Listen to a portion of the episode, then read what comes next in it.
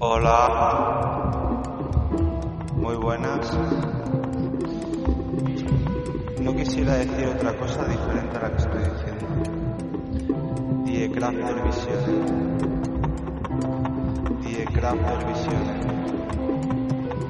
Die Crafter Visiones. El poder de las visiones es una meditación guiada, algo así como algo anormal.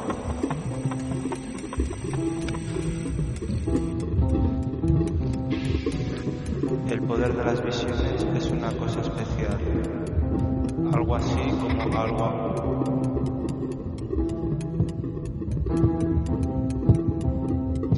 Die Kraft der Visiones.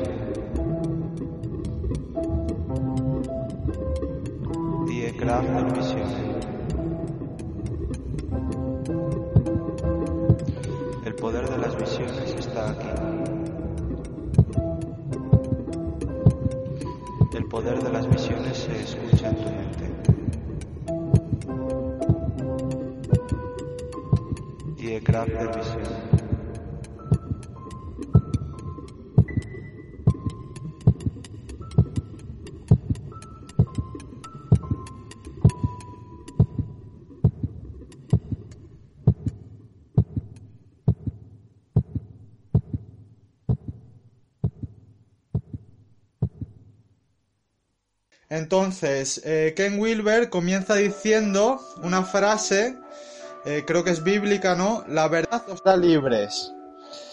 Pe- pero lo matiza. Yo, se me oye, ¿no? Yo si no me decís nada, yo tiro para adelante. La, la verdad os hará libres. Pero cada cuadrante encierra un diferente tipo de verdad. Eh, ¿Qué quiere decir esto? Que hay que comprenderlas. O sea, la verdad os, hará libre, pero hay diferentes formas de entender la verdad. Como veis, desde la mano derecha, desde la mano izquierda, los diferentes cuadrantes, todas las verdades hay que entenderlas según su contexto. Y es a lo que vamos a tratar. El, el, el capítulo en general trata de esto que os acabo de decir, y ahora lo vamos a desgranar un poco. Por ello, hay diferentes tipos de verdad hay que comprenderlas. Al comprenderlas, esto va como por grados, ¿no? Al comprenderlas dentro de su contexto, los diferentes tipos de verdad, nos vamos sintonizando con el cosmos. O sea, primero comprendemos, según vamos comprendiendo, nos vamos sintonizando con el cosmos. Al sintonizarnos como, con el cosmos, el siguiente paso es la armonización con el todo. Y por último, el último paso en estos grados de comprensión de los diferentes tipos de verdad, entramos en el grado de la conciencia cósmica.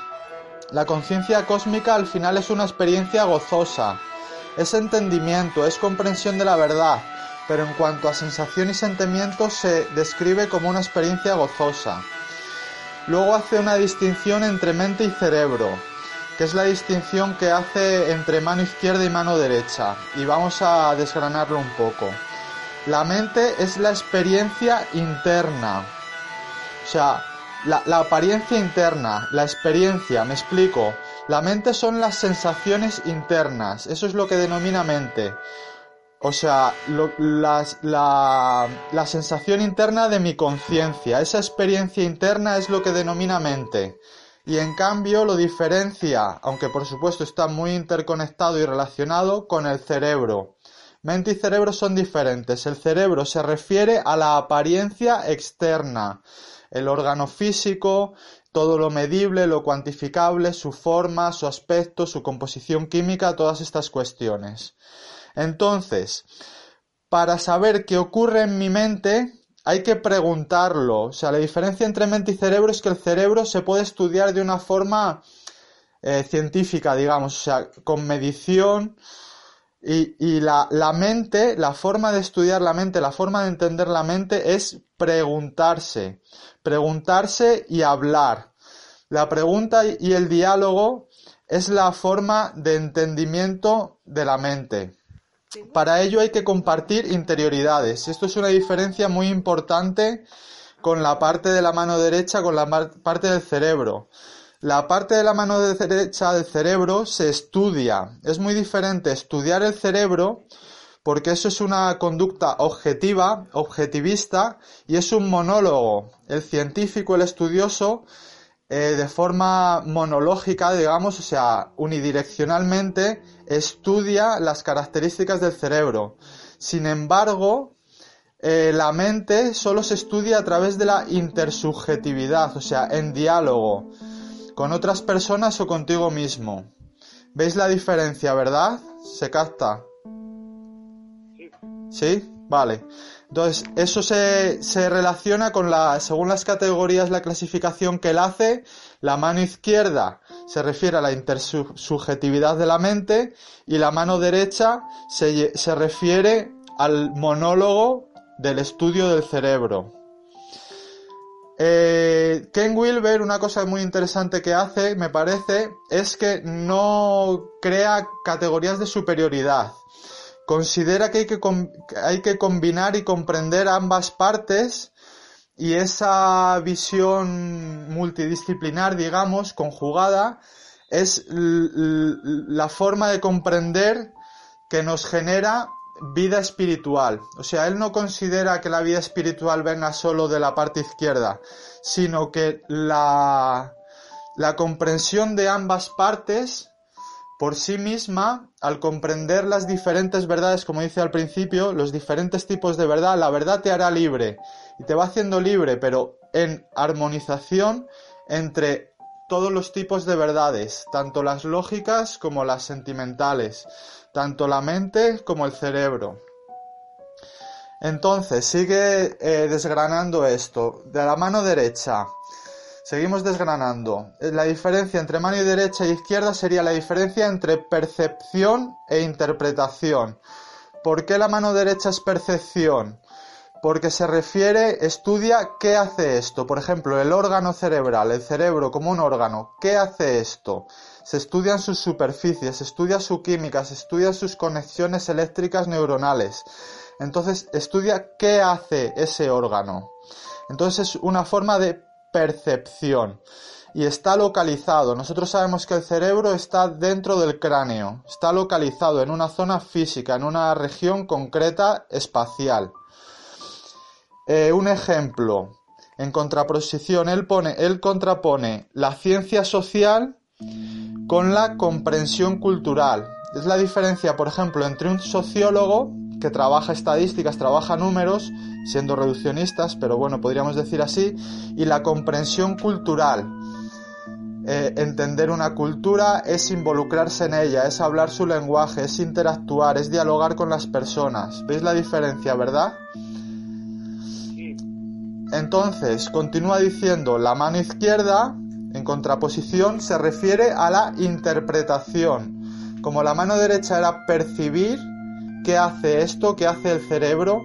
La mano izquierda interpreta, interpreta los datos de nuestra conciencia, podríamos decir. Eh, creo que lo decían así los fenomenólogos. O sea, trata de la profundidad, las diferentes profundidades de nuestra conciencia. Eso no tiene una localización. E igual que el cerebro está dentro del cráneo, la conciencia no tiene una localización física. Y se halla a través de la interpretación. Eh, se utiliza para ello la hermenéutica. La hermenéutica, o sea, la comprensión integral e integradora de nuestros datos de la experiencia de la conciencia. Y su pregunta básica, al igual que la, la de la mano derecha de la percepción era ¿qué hace esto? ¿Qué hace el cerebro? La hermenéutica, su pregunta básica es ¿cuál es su significado? O sea, ¿qué me quiere decir esto? Este sentimiento que se me produce en mi conciencia, ¿qué me quiere decir? ¿Cuál es su significado? ¿Qué sentido tiene? Entonces, eh, tanto una como otra eh, hay que ir afinando, digamos, hay que ir afinando cada vez más adecuado. Él utiliza la palabra adecuado. Para comprender no utiliza tanto la palabra certero como adecuado. ¿Y por qué? Vamos a entrar ahora después en esto. Es sobre todo en el tema de la superposición de contextos.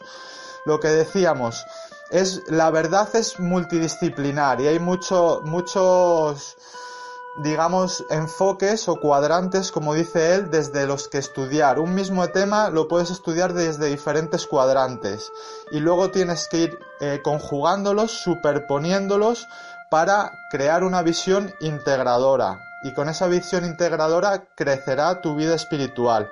Entonces, no se considera tanto eh, según he entendido yo, una cuestión de verdad o falsedad, que también, o sea, me explico, no niega la verdad y la falsedad. Lo que matiza la verdad y la falsedad en el sentido a la adecuación. Adecuación cada vez más fina, cada vez más afinada a los sentidos y a la realidad. Sea, por ejemplo, el avance de la ciencia que se refería principalmente a la parte izquierda, ¿no? De la o sea, la parte derecha de la percepción, ¿no? El estudio de las cosas físicas. Ha ido evolucionando, se ha ido adecuando poco a poco más a la realidad.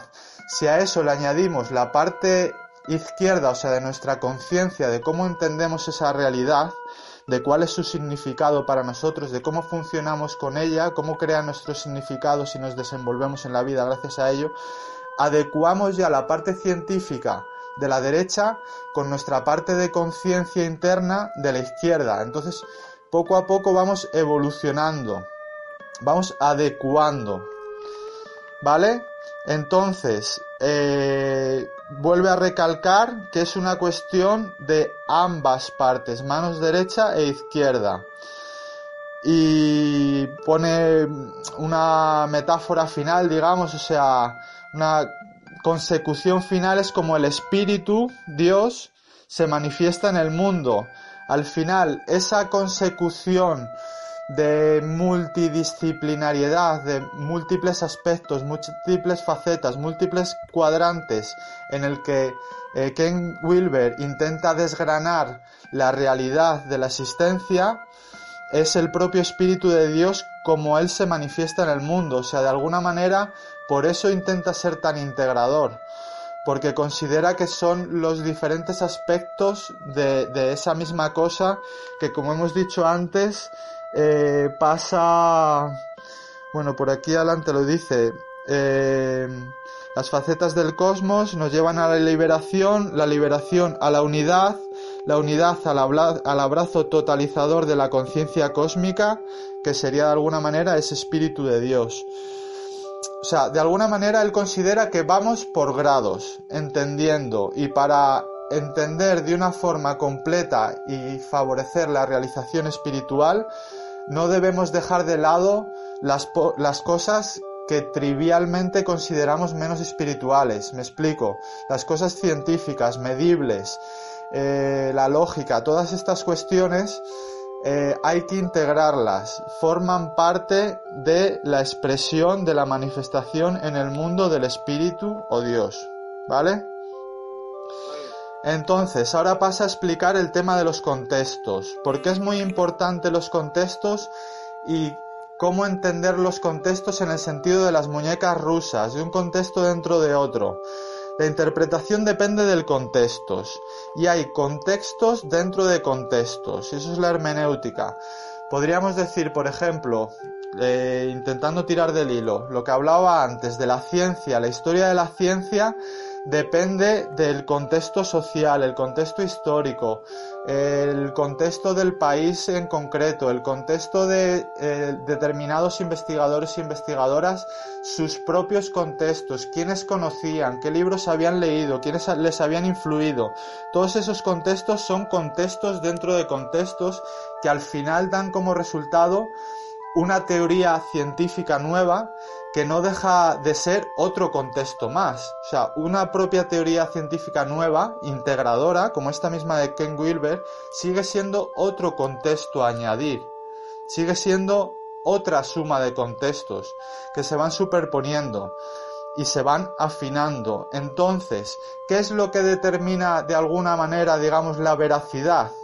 El nivel de profundidad para ser adecuada, o sea, la adecuación a la realidad, su nivel de profundidad, su, su capacidad para integrar eh, contextos superpuestos y diferentes facetas de los diferentes cuadrantes, ¿no? Lo que decíamos de la mano izquierda, la mano derecha, su capacidad de integrar todo eso es lo que nos va a dar el nivel de profundidad y de adecuación a la realidad y por lo tanto su comprensión e integración en nosotros mismos, nuestro crecimiento espiritual.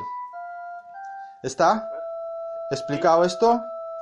Sí, Carlos, escucha, ya quedan cinco minutos para que se acabe la, Ah, vale. la primera reunión. Pues me, me los como, ¿eh? Me los como porque me queda aquí un cachitín. Pues dale, ¿Vale? Vale. Pues mira, dice, por ejemplo, un ejemplo, el espacio cultural común y la emocionalidad común son eh, dos ejemplos de contextos.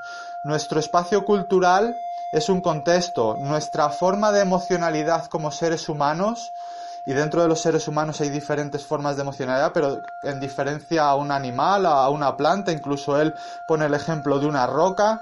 Esos son contextos, nuestro contexto humano es otro contexto, lo que decíamos, las muñecas ruchas, unos contextos dentro de otros.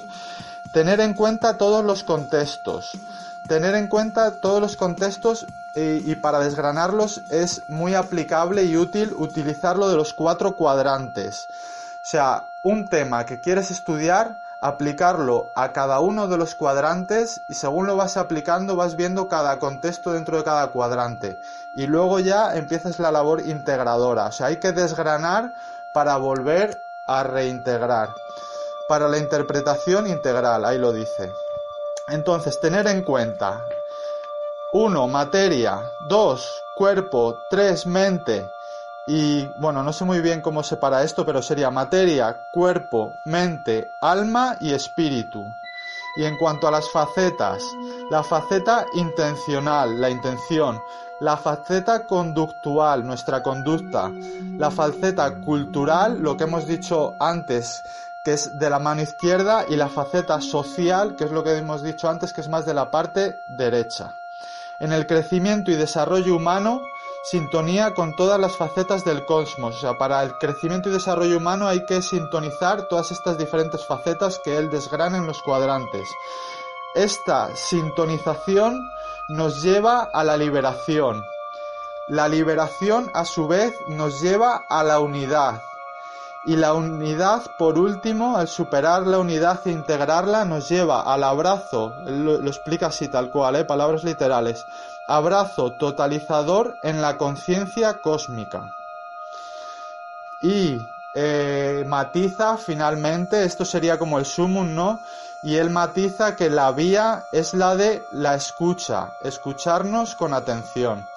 Entonces yo quería aquí ahora ya como para poner el lacito decir, pues como estamos haciendo nosotros, ¿no? Y tal, pues eso. Sí, Y ya está.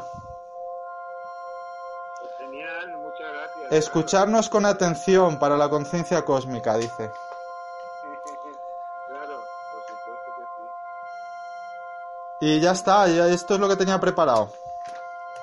De lujo, muchas gracias. Nada, a vosotros.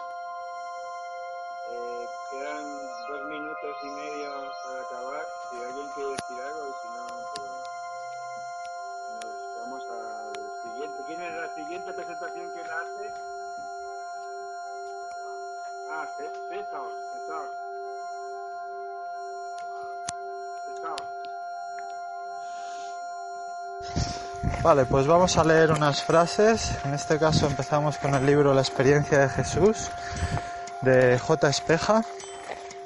Y estamos con Arián y Andrés, los compis oficiales de, de la radio, para comentar lo que se nos ocurra. Entonces, primera frase. Dice, les había contagiado su convicción de que el reinado de Dios o mundo nuevo ya irrumpía trató de inculcarles una mentalidad solidaria y de avivar su confianza en que, a pesar de todos los males que deforman a la sociedad, Dios, Dios quiere salvar al mundo. Y ha llegado el momento de la intervención divina con esa finalidad. Jesús ya muerto vive. ¿Qué opináis? Para empezar, ¿qué opináis de lo de Jesús ya muerto vive? ¿Es opinable de alguna manera?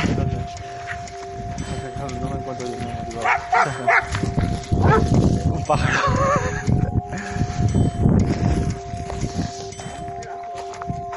Sí, pega unos saltos buenos. Bueno, sin más, yo luego haré recortes y tal. Yo voy leyendo cosas y si algo cuadra, pues así, así no se oye. A ver.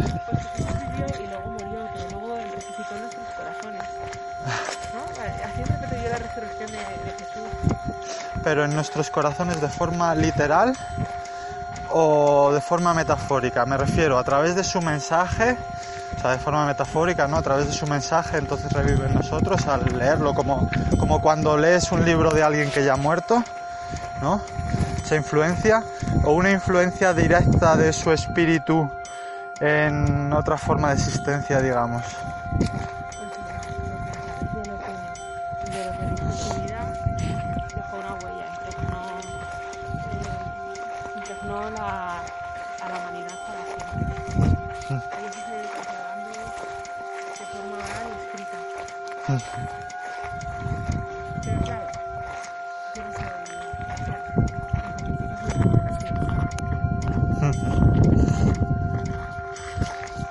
Claro, serían la- las dos interpretaciones posibles, ¿no? El cristiano lo ve como Jesús viviente y el no cristiano, pues en principio como una influencia a través de textos, de la tradición oral y demás.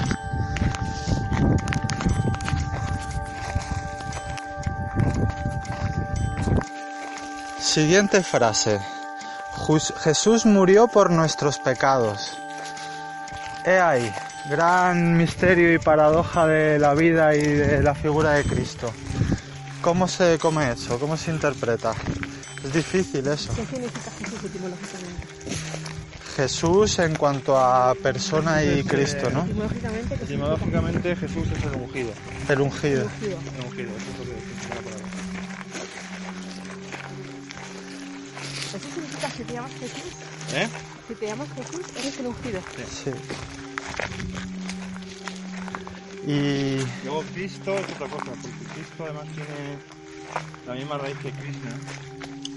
Y es otra cosa Cristo. Ahí es una palabra compuesta. Realmente su nombre debería ser Jesús o Manuel.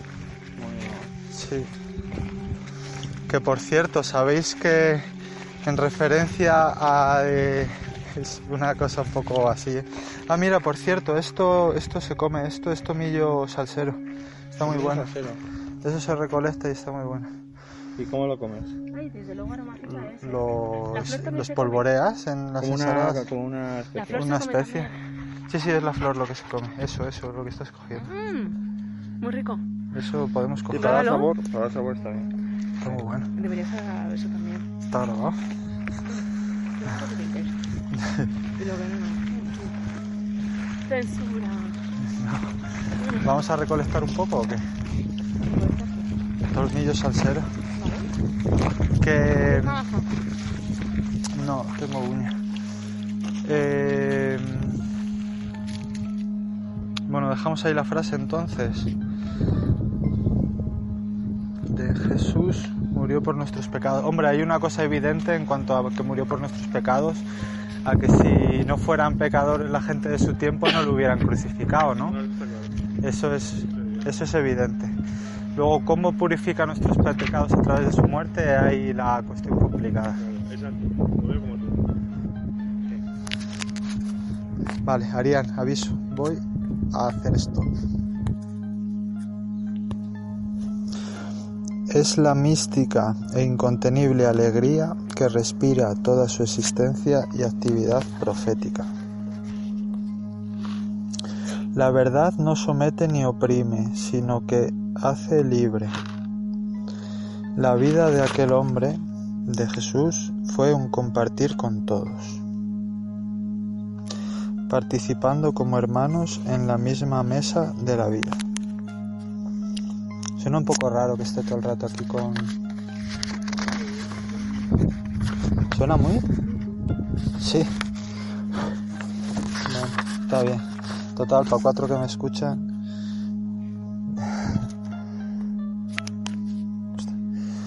Dichosos los que oyen la palabra de Dios y la practican. ¿Qué pasa? Está bailando.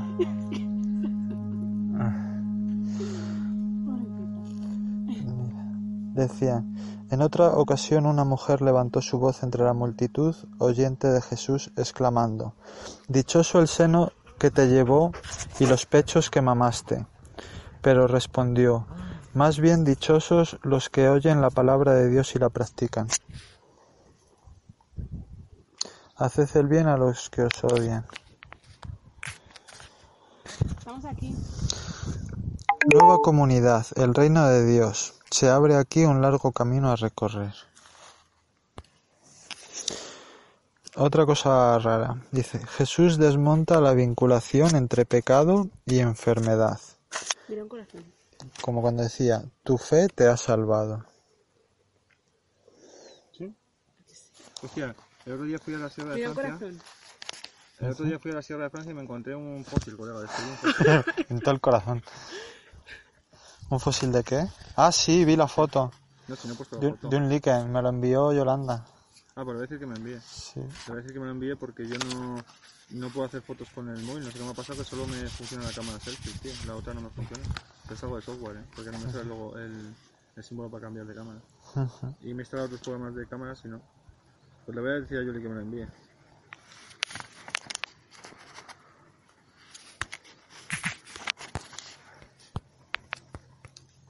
Hostias, qué garrapata, chaval. Hostias. Menos mal que la he visto, colega. Mm.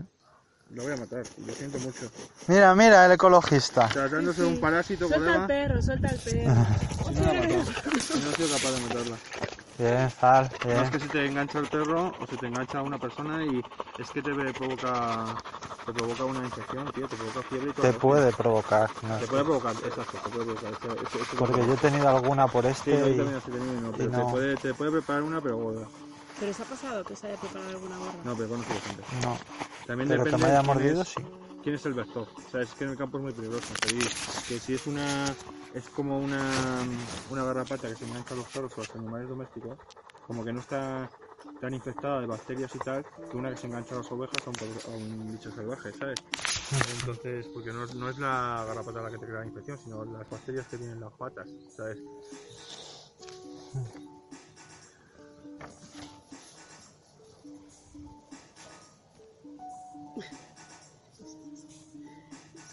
Sí, pero tiene cara triste.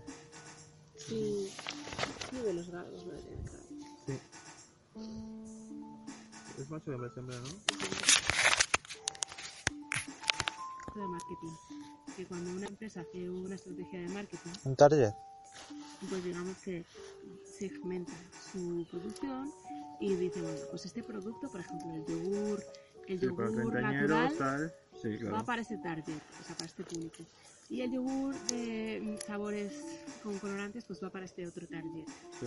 que es el, básicamente Sí, bueno, eso el yo- público destinatario. Esos caras son todo anglicanismo. Eso, eso yo siempre lo, lo- lo hemos llamado perfiles. negocio. Perfiles lo hemos llamado nosotros.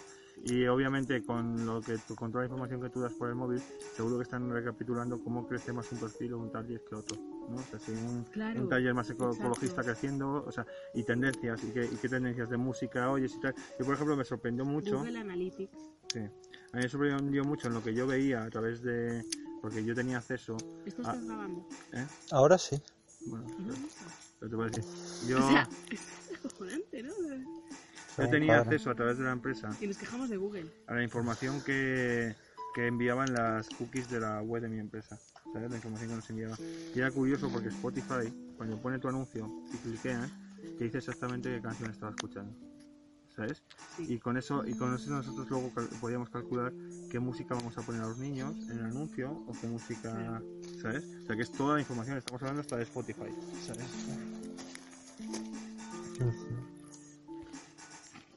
Dios mío, ¿quieres hacer miras?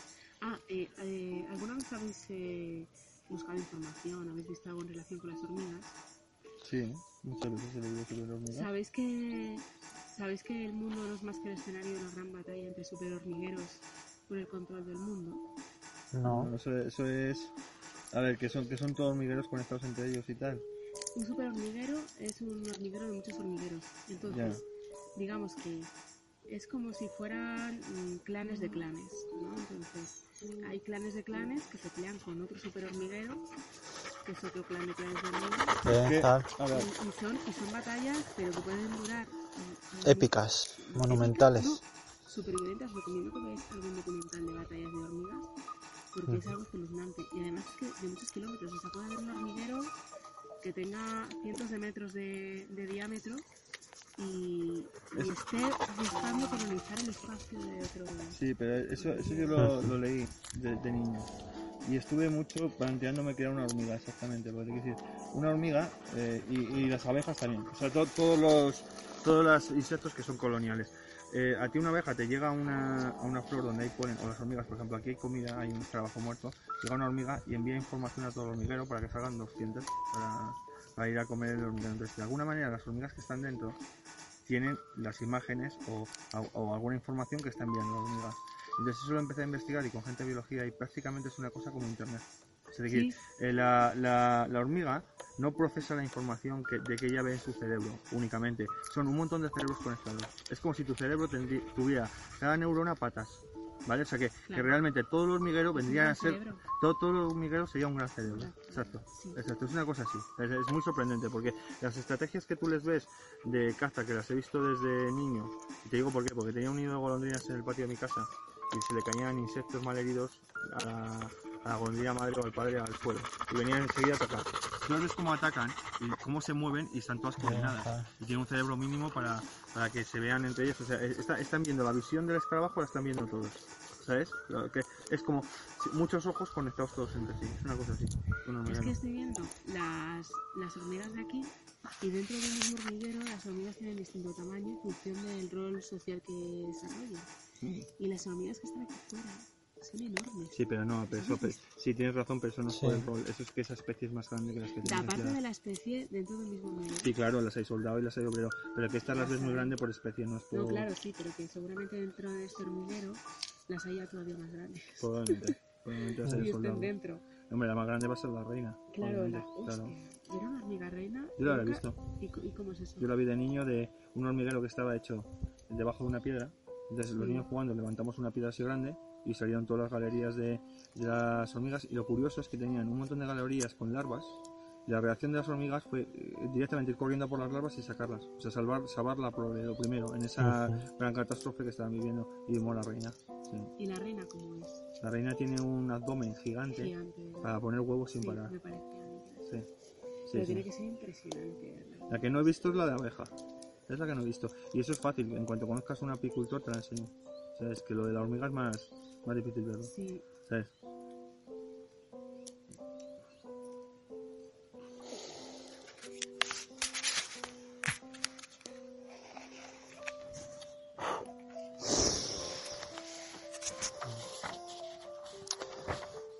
Benevolencia de Dios.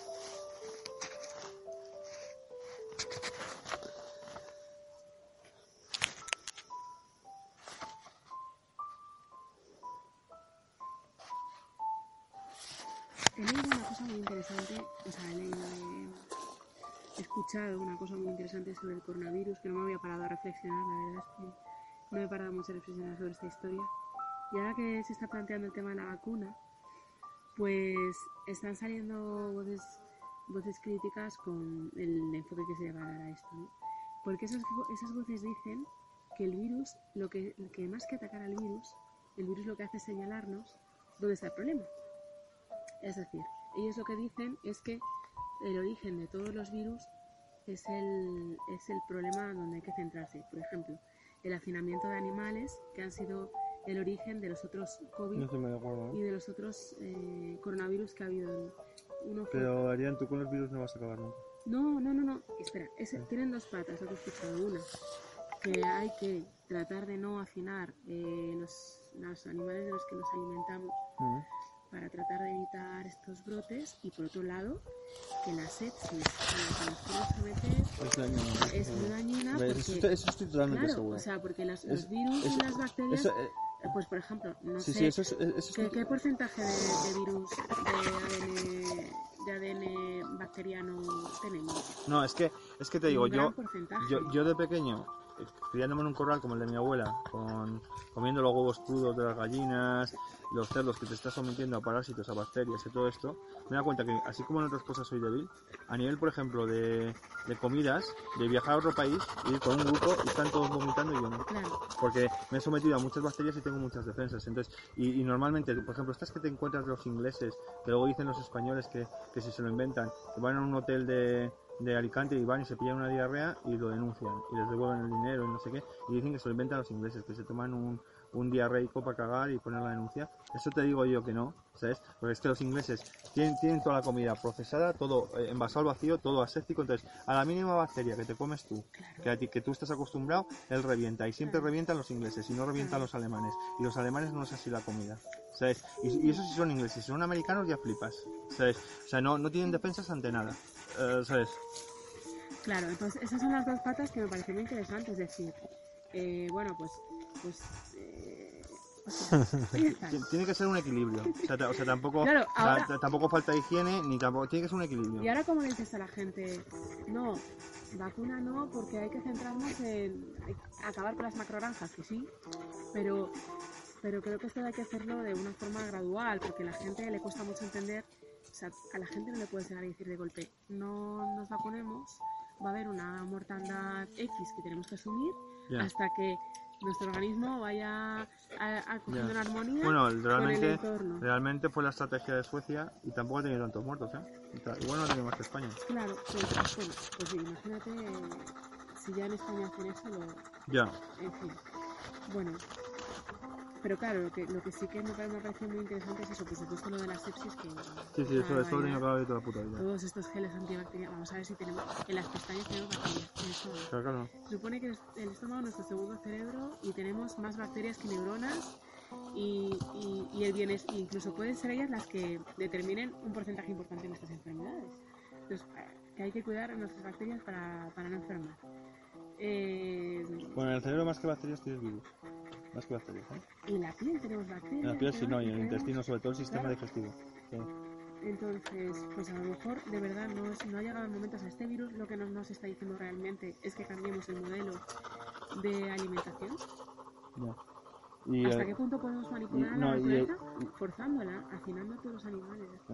Y el modelo de transportes y tal, porque está claro que la contaminación lo distribuye. Y no solo lo distribuye, en las zonas de más contaminación la gente tiene los pulmones más dañados, con lo cual van a morir más, son más vulnerables. El Sí. tema de transportes, contaminación también. Eso ha salido eh, en varios estudios. sí. sí.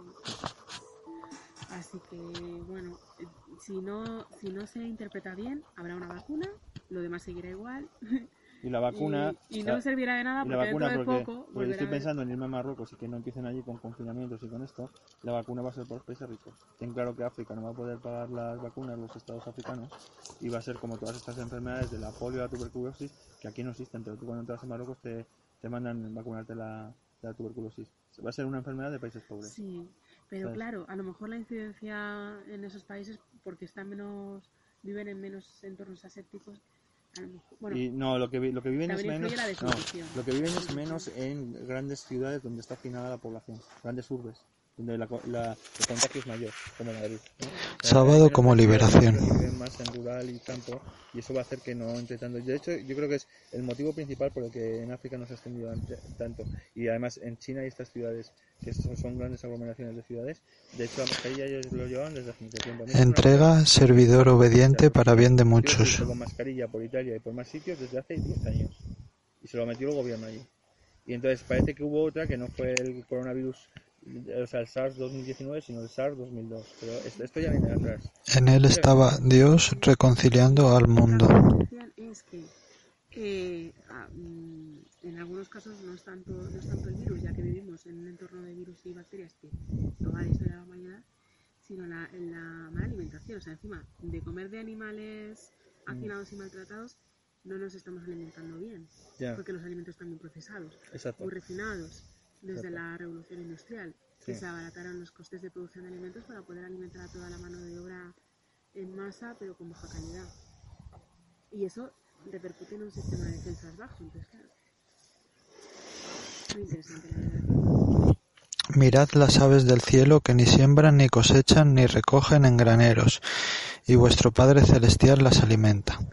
Con amor hace salir el sol para buenos y para malos, y llover sobre justos e injustos.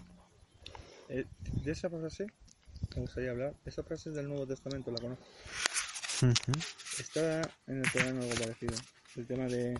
al- el- esa frase del Nuevo Testamento la, la he estudiado yo. Pero te digo, en, en el Corán está también una frase, también con pájaros, que viene a, mm, a, a calmar a la gente, a que la gente esté calmada y despreocupada y confíe en Dios. O sea que- y creo que esa frase dice lo mismo porque el Corán y, y la Biblia son iguales al 90%. O sea, que pienses en un pájaro, que cuando él se levanta, Dios lo abastece, le da el abastecimiento. Entonces, para estos momentos de angustia en los que, que pierdo el trabajo, que no sé qué va a ser de mi vida, que estés, que confíes en Dios, ¿no? Porque una, una de las cosas de la incredulidad, ¿sabes? Y, y por tanto de, digamos, de, de un infiel o de un ateo, es no confiar en Dios, no creer en él, no creer que te va a falta de ayudar. fe, no claro, tener fe, ¿no? claro, claro. Y creo que esa frase del Nuevo Testamento va en la misma dirección. Eso puede ir a la sí. Si llega, que no sé si llegará para aquí. Yo espero que está grabando, ¿eh? Pero el caso es que se oiga. Pone de relieve la benevolencia gratuita de Dios sobre cualquier pasado pecaminoso de las personas. La conducta de Jesús responde a una experiencia de amor.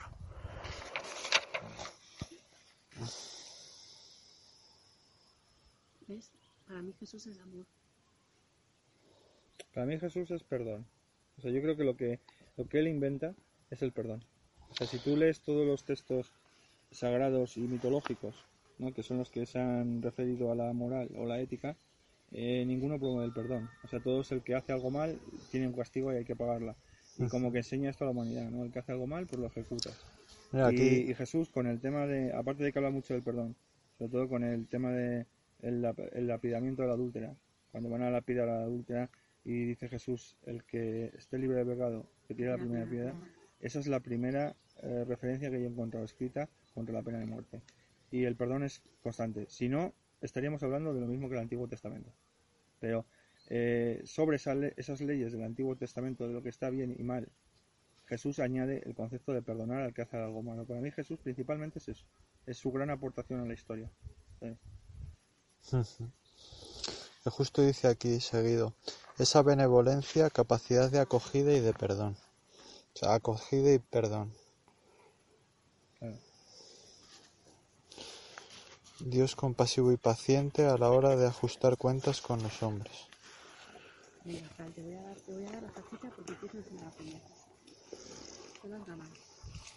Se deja invadir y transformar por los sentimientos de Dios. Dios hace suya la causa del hombre y quiere que ninguno se pierda. Libertad. Hoy he leído un texto en el Apocalipsis que decía, era interesante, que Dios Mira. castiga más a los que no. Mira, justo dice en relación, salen muchas cosas como en relación. Libertad, comprometiendo a los hombres en su propia salvación. Entonces somos libres. Nuestra propia salvación es libre, entonces nos tenemos que comprometer con nosotros mismos en relación a Dios o en favor de Dios o en comunión, pero a través de nuestra propia libertad, o sea, Sí. por nuestra propia elección. El libre albedrío.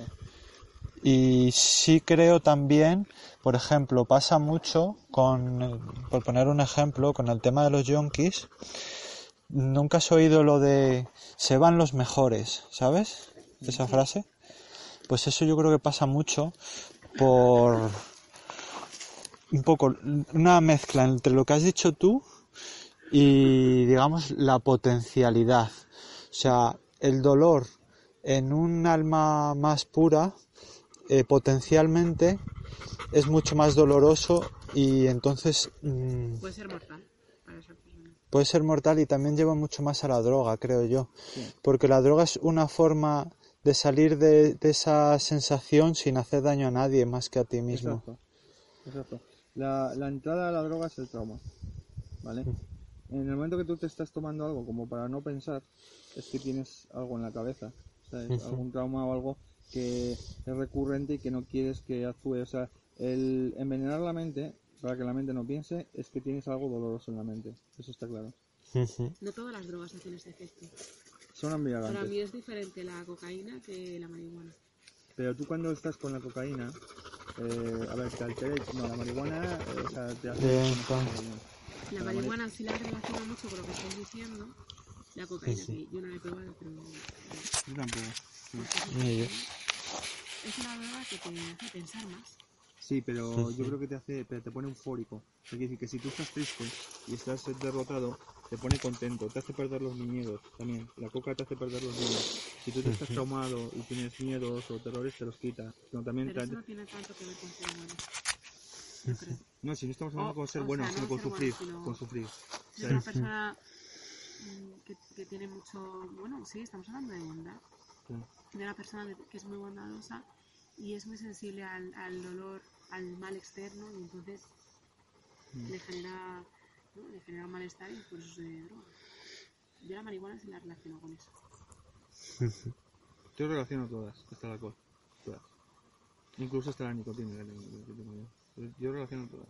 Mira, Pero el LSD tampoco, si es que yo creo que la droga realmente tiene Sí, un- pero te quiero decir, vamos a ver, que si tú tienes una estabilidad mental, estás bien, estás en, en paz, tú no necesitas modificar tu mente. Si tú necesitas modificar tu mente y que no esté en estado natural, es porque tú en el estado natural no estás tranquilo, tienes una inquietudes, ejemplo- tienes, tienes cosas en la cabeza. El ¿sabes? LSD no entra dentro de ese esquema exactamente. ¿no? Sí, sí, porque te va de, de la realidad, te, empiezas a tener alucinaciones, risas y la realidad, y no estás... Es no- una droga que se toma para tirar. No- sí, puede ser, pero y no solo para eso. Yo, yo No, la he tomado... Yo la he tomado para, para ver otras cosas, para ver otros mundos, para tal, o sea, es decir, para salir de la realidad, porque la realidad no es agradable para ti. ¿sabes? Pues yo, mira, veo aquí en relación a esto de Dios como una contradicción, una paradoja curiosa con la droga. Dice, se deja invadir y transformar por los sentimientos de Dios. Hay muchas veces que también las drogas es como dejarte invadir por los sentimientos de Dios, digamos, místicos o tal. Pero a costa de lo siguiente y la contradicción, Dios hace suya la causa del hombre y quiere que ninguno se pierda. O sea, como es algo externo, químico, dañino, tóxico, hace que te pierdas. Entonces es contradictorio eh, dejarte invadir y transformarte a través de los sentimientos de Dios con perderte. Me perdido.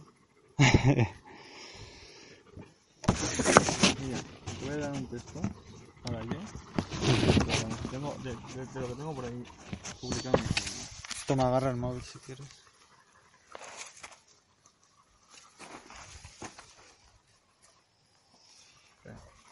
¿Has visto qué tranquilos están estos dos? A lo mejor pueden empezar a socializarse. Sí, se llevan bien. Si lo malo es cuando está encerrado, Zar, que se pone más ansioso. Cuando está por ahí libre suele estar tranquilo. Eh, cojo el móvil y te- y lo digo. El hombre sabio para serlo recorrió primero la oscuridad, porque la oscuridad es el camino a la luz, y la luz es el camino a la sabiduría. Dios creó la luz en la oscuridad. Todo viaje a la luz parte de las sombras. Es del Speculum Aetherum del siglo XIX. Del siglo IX, perdón. Del siglo IX. Muy bien. Y he, he publicado hoy, junto con una foto del huerto, yo creo que de mis poesías favoritas o de las que más identificado me siento, que es de Feliz de León. ¿Conoces a Feliz de León, verdad? Sí.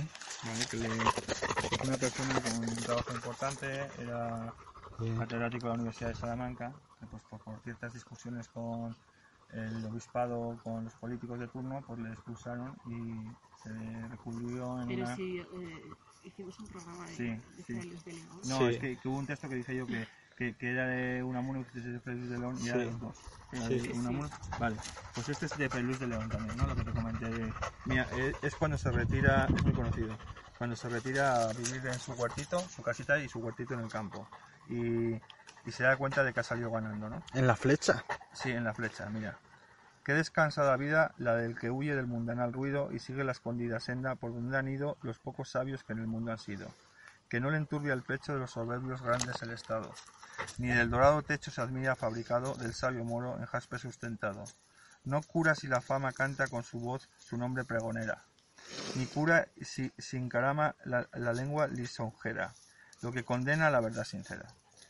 ¿Qué presta mi contento si soy del vano dedo señalado? Y si en, busca de este viento ando de- desalentado, con ansias vivas, con, con mortal cuidado. oh monte, oh fuente, oh río, oh secreto seguro, deleitoso, roto casi el envío. A vuestro almo reposo huyo de aqueste mar tempestuoso. Un no rompió sueño, un día puro, alegre, libre quiero. No quiero ver el ceño vanamente severo de a quien eh, la sangre ensalza o el dinero. Despiértenme las aves con su cantar sabroso no aprendido, no los cuidados graves del, que- se sigue, se- del que es siempre seguido, el que al ajeno arbitrio está atendido. Vivir quiero conmigo, gozar quiero del bien que, que debo al cielo a solas, sin testigos, libre de amor, de celo, de odio, de esperanzas, de recelo. Del monte en la ladera, por mi mano plantado tengo un huerto que con la primavera de bella flor cubierto ya muestra en esperanza el fruto cierto. Y como codiciosa por ver y acrecentar su hermosura, desde la cumbre airosa, una fontana pura hasta llegar corriendo se apresura. Y luego sosegada el paso entre los árboles torciendo, el suelo de pasada de verdura vistiendo, y con diversas flores va esparciendo. El aire del huerto orea y ofrece mil olores al sentido. Los árboles menea, con un mano ruido, que del oro y del cetro pone olvido. Téngase su, tesoro los que de un falso leño se confían. No es mío ver el lloro de los que desconfían cuando el ciercio y el abrigo porfían. La, co- la combatida antena cruje y en ciega noche el claro día se torna. El cielo suena confusa vocería y la mar enriquece a porfía. A mí una pobrecilla mesa de amable paz bien abastada me basta, y la vajilla de fino obro labrada sea de quien la mar no, no teme irada. Y mientras miserablemente se esté los otros abrazando con sed insaciable del peligro mando, tendido yo a la sombra estaré cantando. A la sombra tendido de hiedra y lauro eterno coronado, puesto el atento oído al son dulce acordado del presto sabiamente meneado.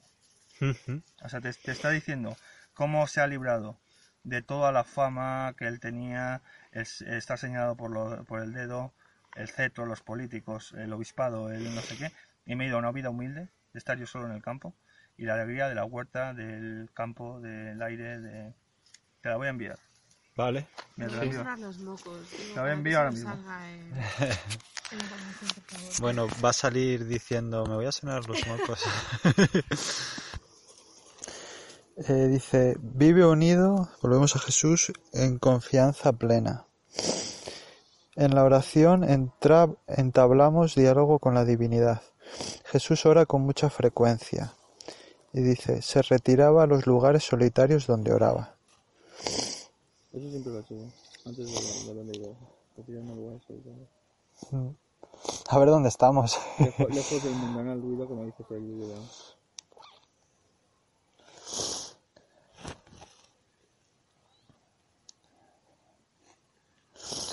Padre que irrumpe con gratuidad en la historia precisamente allí donde nadie lo espera, entrañable y cercano.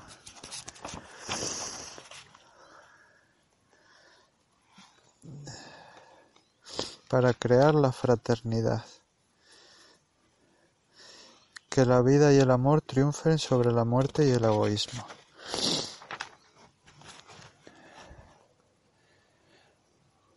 Es amor que hace suya la causa del hombre no sólo con signos de liberación, sino también sufriendo el dolor y abandono de los mortales.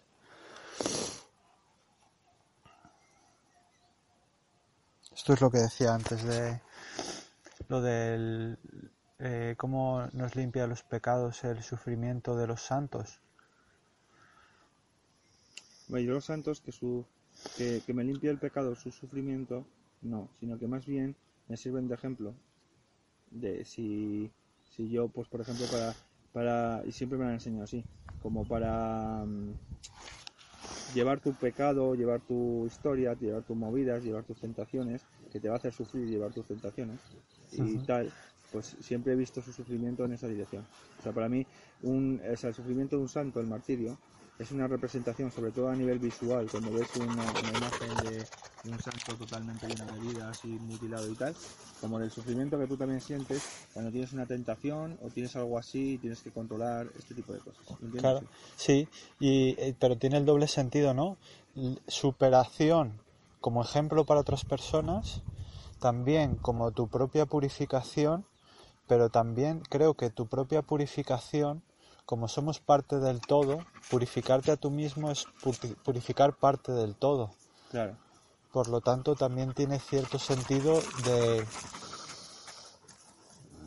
no sé, a lo mejor eh, habría que atar más hilos, pero en cuanto al perdón de los pecados de los demás, si tú superas el pecado de los demás, estás limpiando en parte el pecado de los demás, porque esa energía pecadora a ti te ha llegado. Si la superas, si la limpias, entiendo, te entiendo lo que estás diciendo. Te entiendo totalmente. tiene parte de sentido ahí. O sea que no, no digamos, no, no sigues el círculo del pecado. Es decir, el pecado que te, que te llega a ti, ¿no? O sea, por, por ponerte un ejemplo.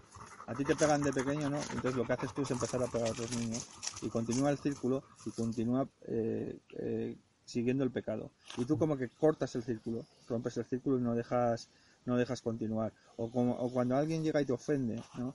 Con una palabra que nunca habías oído y tú utilizas esa palabra para ofender a otro. Y entonces la ofensa va creciendo y, y se va extendiendo más. Y llegas tú y dices hasta aquí y de mí no sale. No, no, no va para allá. Lo veo en esa dirección. ¿Sabes? Lo que estás diciendo tú. pero también en, en, eh, en esa dirección y de con transfiguración. O sea, no solo eh, guardártelo para ti y no perpetuarlo, no repetirlo, sino transformarlo internamente para que esa energía, ese acto, ¿no? Eh, que repetirías por aprendizaje imitativo, lo, lo sublimas, digamos, lo entiendes y te deshaces de él, de esa forma dejas de repetirlo, entonces de esa forma es como, como si secaras la humedad. Por decir de alguna manera, si la, el pecado fuera humedad, eh, conseguirías crear suficiente calor interno como para secarte. Algo así. Para no vivir mojado.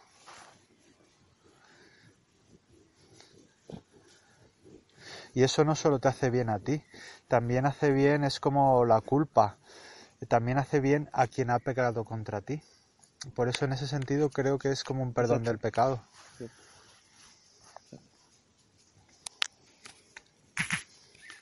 En ese Sí, sentido, es muy interesante tu reflexión, Carlos. a lo mejor el, el mayor favor que hizo Cristo en ese sentido fue a los romanos y a, y a los judíos, ¿no? Hombre, los romanos no dejamos de ser nosotros. O sea, te, te quiero decir, esa civilización romana La propia iglesia no son, es, nuestros es- abuelos, es romana. o sea, son nuestros antecesores. O sea, él convirtió el, el imperio romano en cristiano. Por lo tanto, sí que le hizo un beneficio al imperio romano, considero yo. ¿Sabes?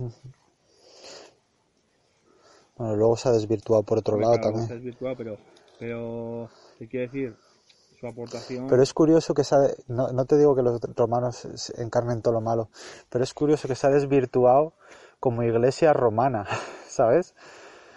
Quiero decir, la iglesia crística en principio eran pacíficos, ¿no? Los esenios, toda esta gente, Sí. son muy pacíficos. Sí. Pero la iglesia romana, que es la católica, la que conocemos nosotros, esa es católica, apostólica y romana. Sí.